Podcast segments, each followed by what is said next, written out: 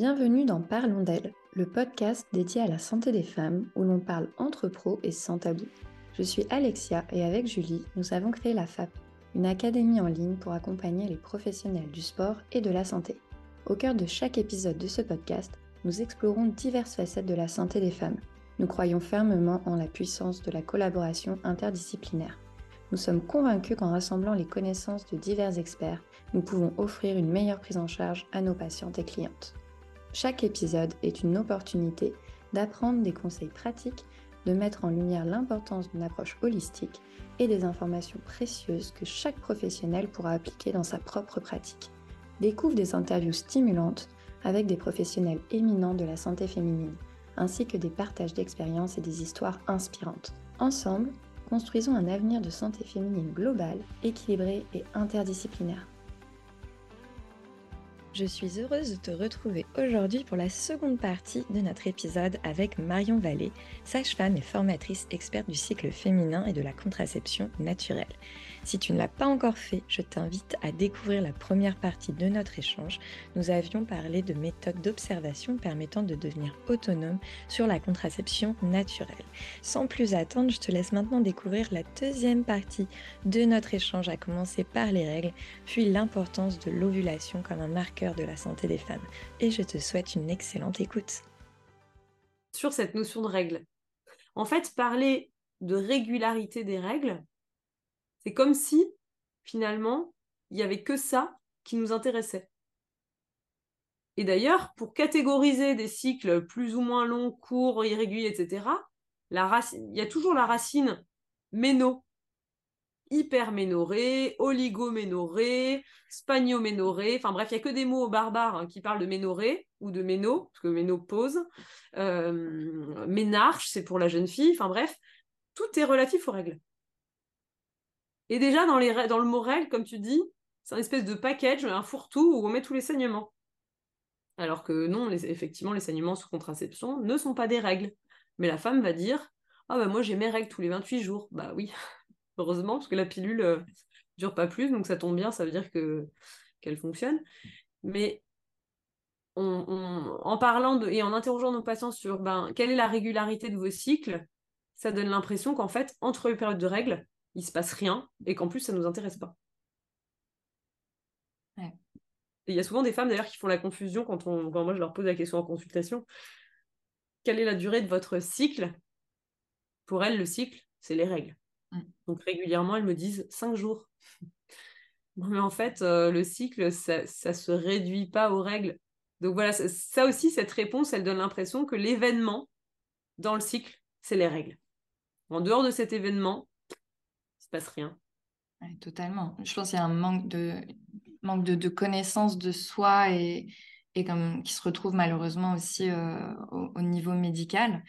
Euh, donc, dans ce que tu nous as partagé par rapport justement à l'observation, on voit tout de suite comment, du coup, est-ce qu'on peut euh, identifier ces phases de fertilité et d'infertilité pour pouvoir naturellement, du coup, savoir quand est-ce qu'on est fertile.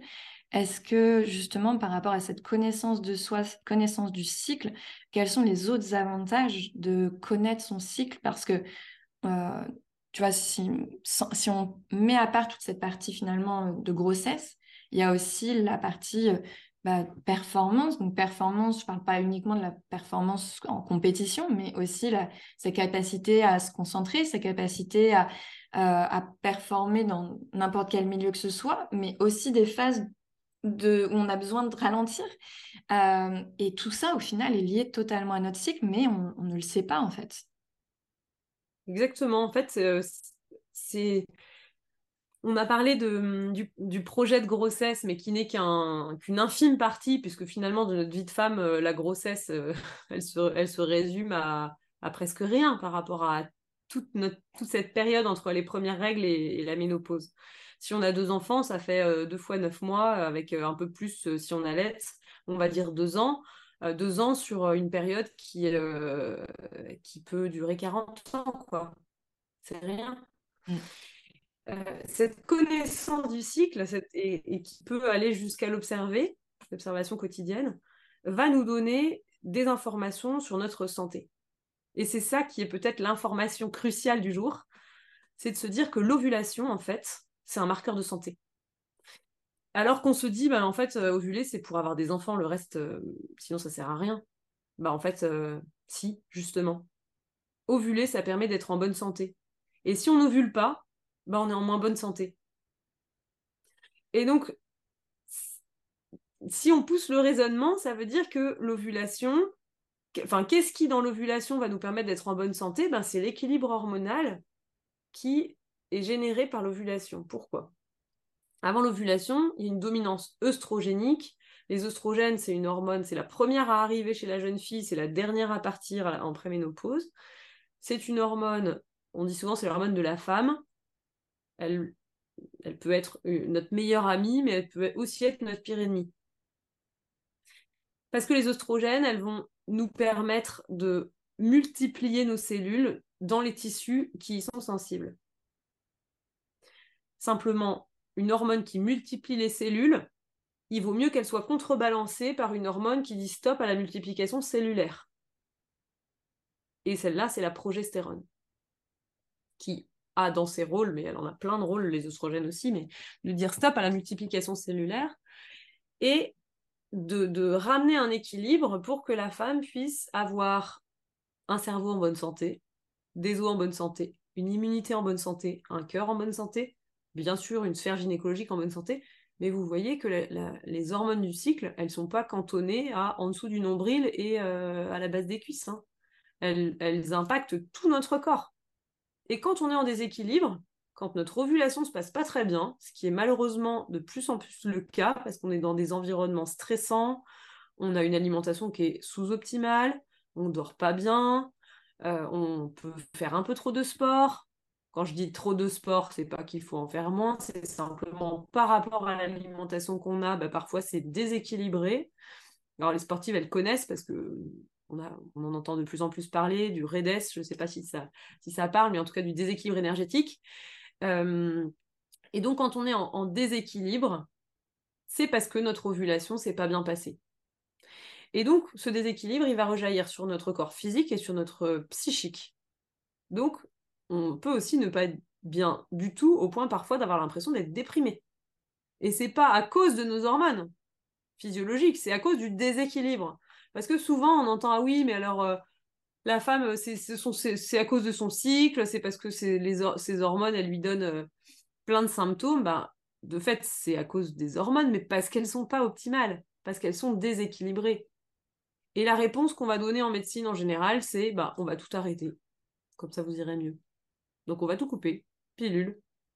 On arrête tout, on met tout en pause pour améliorer les symptômes. Alors, de fait, souvent, ça les améliore, mais ça ne règle pas le fond du problème. Et c'est dommage. Totalement. Et en fait, au final, euh, cette, ovulation va pouvoir donner tellement d'informations et très peu de personnes ont, accès à ces connaissances-là, en fait. Et je pense que c'est ça aujourd'hui qui est, qui est dommage. Qu'est-ce que, s'il y avait une chose auquel tu les soignants devraient avoir accès, tous les soignants qui bossent avec les femmes devraient avoir accès, euh, si tu devais en choisir une, quoi est-ce que tu te porterais? Ah bah, En tout cas, pour les soignants qui s'occupent des femmes, il faudrait qu'ils puissent apprendre l'observation du cycle dans leurs études et qu'ils puissent le transmettre à leurs patientes pour que, lors du rendez-vous suivant, ils puissent recueillir suffisamment d'informations pour comprendre. Parce que comme on n'a pas cette information-là, bah, il nous manque des éléments d'appréciation et par exemple, une femme qui va venir en consultation et qui va dire, bah voilà, moi je viens vous voir parce que j'ai des règles douloureuses. Ou je viens vous voir parce que j'ai des règles hémorragiques. Bah, quand on n'a pas d'autres informations que ça, bah, on ne sait pas si c'est un fibrome, si c'est un polype, si c'est hormonal, euh, si c'est une endométriose. en fait, on ne sait rien. Enfin, on sait simplement que les saignements sont anormaux. Mmh. Quand la femme vient avec son tableau d'observation et qu'elle dit bah, euh, regardez mes saignements sont anormaux, ben en fait on a beaucoup plus d'informations parce qu'on va pouvoir évaluer grâce au tableau est-ce que les hormones sont équilibrées? Parce qu'en fait on a des critères ensuite dans la lecture du tableau qui vont nous permettre de mieux comprendre et qui vont aussi nous permettre d'affiner nos recherches parce qu'ensuite le médecin ou la sage-femme ou le soignant de manière générale, mais en tout cas pour les prescripteurs, on va pouvoir prescrire une échographie, on va pouvoir prescrire des examens biologiques, Mais on peut prescrire en, tout prescrivant. On peut se dire, bah, je sais pas ce qu'elle a, donc on va lui faire une écho, on va lui faire une IRM, on va lui faire une prise de sang au début, à la fin, machin. On, pourra, on va finir par trouver des éléments. Mais ce sera insatisfaisant parce que ce sera pas. Il nous manquera des, des pièces du puzzle. Et donc, on aura une vue que partielle de la situation. Et donc, la prise en charge derrière va être partielle aussi. Parce qu'elle ne sera pas forcément adaptée. Exemple, je donne un exemple pour, pour illustrer.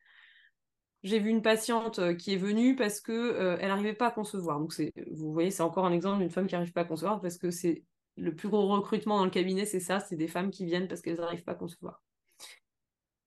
Et donc, elle, euh, je lui apprends à observer son cycle, elle revient avec son premier tableau et elle était en traitement de PMA en parallèle.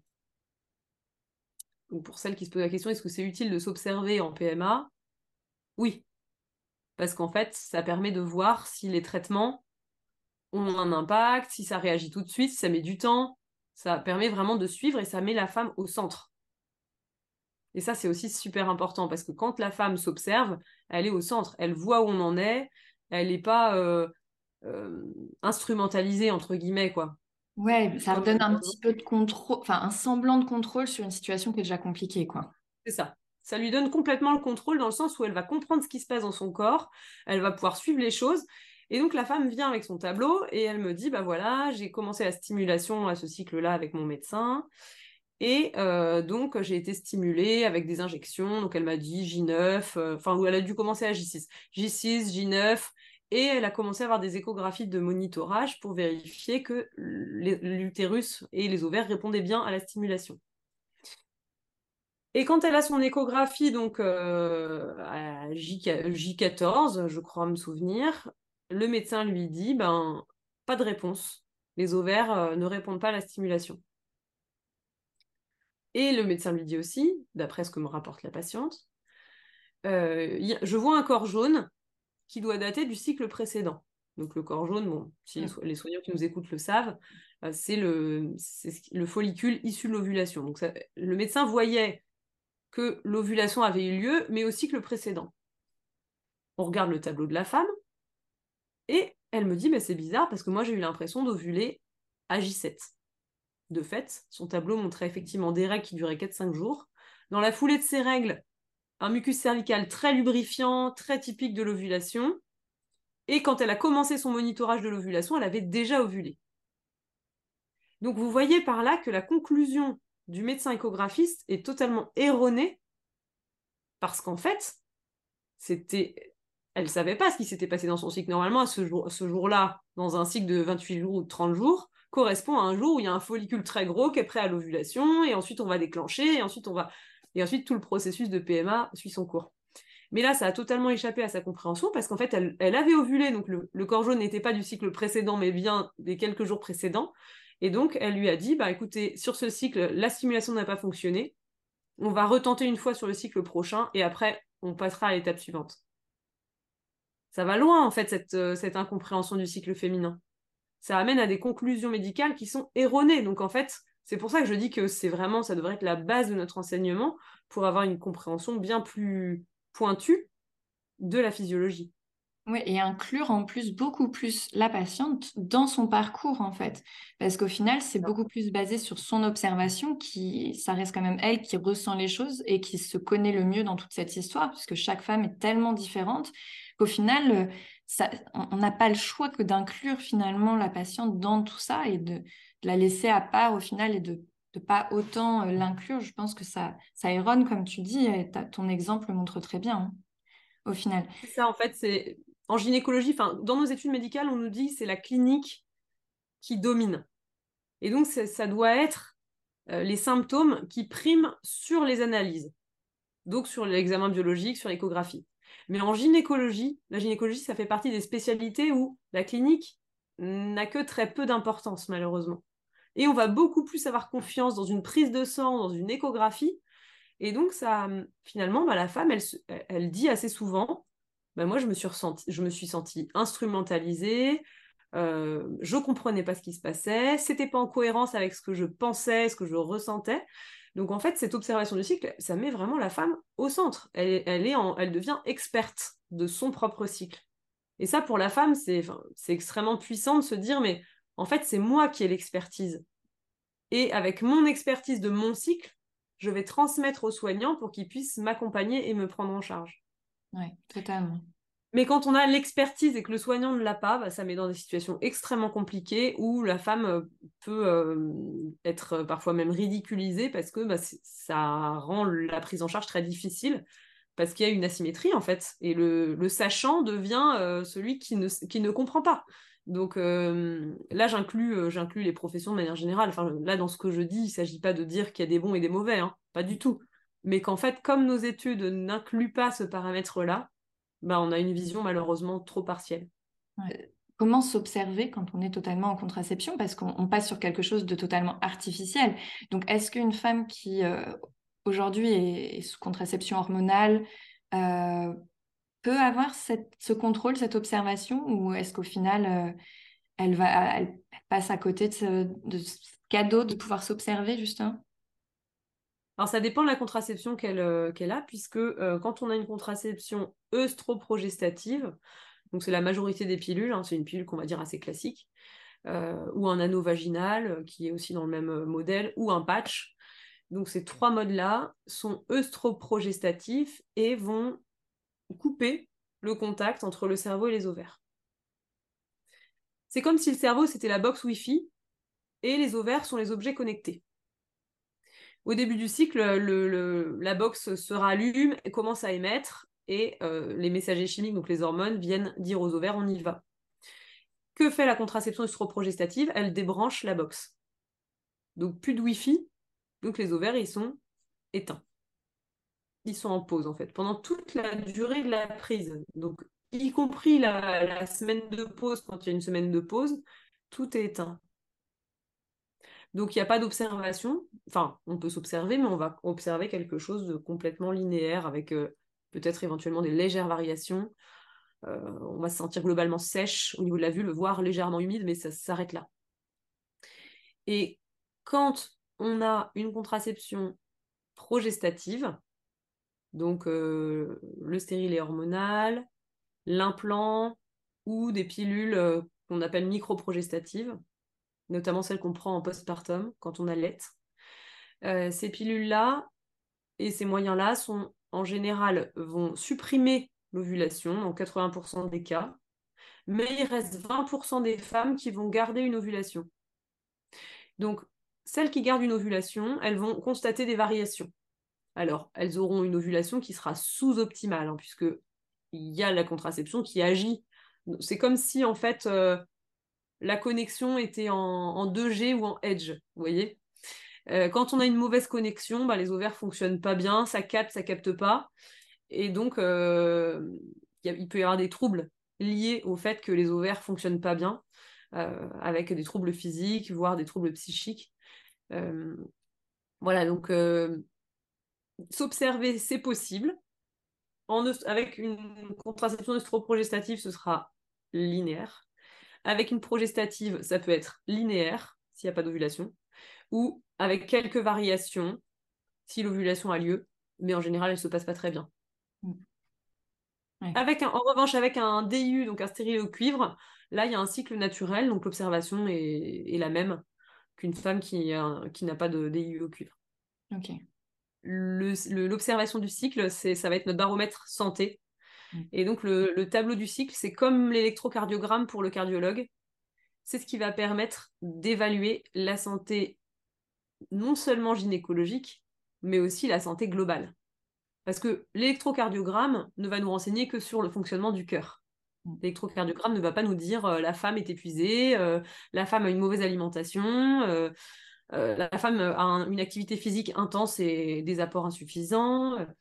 Alors que l'observation du cycle va nous dire attention, l'ovulation ne va pas bien. Elle va pas nous dire pourquoi, mais attention, vigilance, l'ovulation ne se passe pas bien. Il va falloir chercher la cause. Mm. Et donc c'est ça qui est, vraiment très précieux, c'est de d'avoir. Euh, là j'étais en formation justement sur le cycle et le sport, euh, et ce que disait la formatrice qui est, qui est chercheuse euh, dans le domaine du sport de la femme, elle disait très justement que c'est plus difficile d'accompagner une femme sous pilule dans le sport parce qu'on ne voit pas les signaux d'alerte. Mm. Et donc, elle va, se, elle va mettre son corps en, tension parce qu'on ne va pas voir tout de suite les signaux d'alerte, mais par contre, quand on les voit, c'est qu'on est déjà dans une situation qui est vraiment pas bonne. Quand on a un cycle naturel, il va y avoir plein de signaux d'alerte avant d'arriver vraiment dans une catastrophe. Les cycles, vont se rallonger ou vont se raccourcir.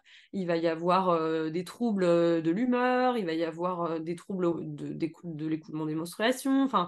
Il peut y avoir plein de signaux qui apparaissent et qui veulent dire attention, alerte. Il va falloir euh, prendre soin, évaluer la situation pour performer. Dans le sport, on est dans la performance dans notre vie quotidienne aussi, on peut être dans, cette idée de performance, d'être au top, euh, d'être toujours à la hauteur. Bah, quand on a une ovulation qui se passe pas bien, on n'est on pas performant dans notre quotidien. Donc c'est vraiment ce message que j'ai envie de faire passer aux professionnels de santé, c'est de dire bah, inquiétez-vous de la qualité de l'ovulation de vos patientes, parce que c'est le reflet de leur santé. Si elles sont en mauvaise santé, elles auront une ovulation de mauvaise qualité. Mm. Donc euh, c'est vraiment un facteur très important trop bien. Euh, pour finir, est-ce que tu as des mm, ouvrages, euh, recommandations, est-ce que euh, formation, enfin voilà, est-ce que tu aurais des, des choses à, nous transmettre sur où aller s'informer? Alors, plusieurs choses. Donc effectivement, comme tu le disais, j'ai écrit un livre, Le cycle féminin au naturel, aux éditions Le Duc que j'ai écrit avec euh, un médecin généraliste passionné du cycle féminin. Et donc, on a écrit ce livre à la fois pour les femmes qui s'intéressent à l'observation du cycle, mais aussi pour les soignants. Donc, on a voulu qu'il est volontairement, enfin, qu'il soit volontairement très détaillé, qu'il y ait beaucoup d'études pour apporter du contenu précis aux professionnels de santé, à la fois sur les méthodes d'observation du cycle, mais aussi sur la physiologie, sur les troubles, les pathologies du cycle, pour notre objectif, c'était vraiment de réduire les lacunes qu'on a pu percevoir, euh, Sophie, donc médecin généraliste, et euh, moi, Marion, comme sage-femme, euh, dans nos études. Donc ça, ça peut être une bonne piste si vous voulez creuser ce sujet-là, si vous dites en écoutant le podcast, ah bah tiens, oui, moi j'ai envie d'aller plus loin, ça peut être une bonne piste. Autre, autre piste qui peut vous intéresser, donc si vous voulez creuser ce sujet de l'observation du cycle parce que vous voulez proposer ça dans vos consultations, euh, bah, vous pouvez euh, vous rendre sur le site euh, de l'Institut de formation à la fertilité, donc, qui est l'organisme de formation que j'ai créé autour du sujet de la fertilité et de l'observation du cycle. Donc c'est vraiment des formations à destination des professionnels de santé et des professionnels du soin, parce qu'on a ouvert aussi aux, aux, ostéopathes, aux naturopathes, etc.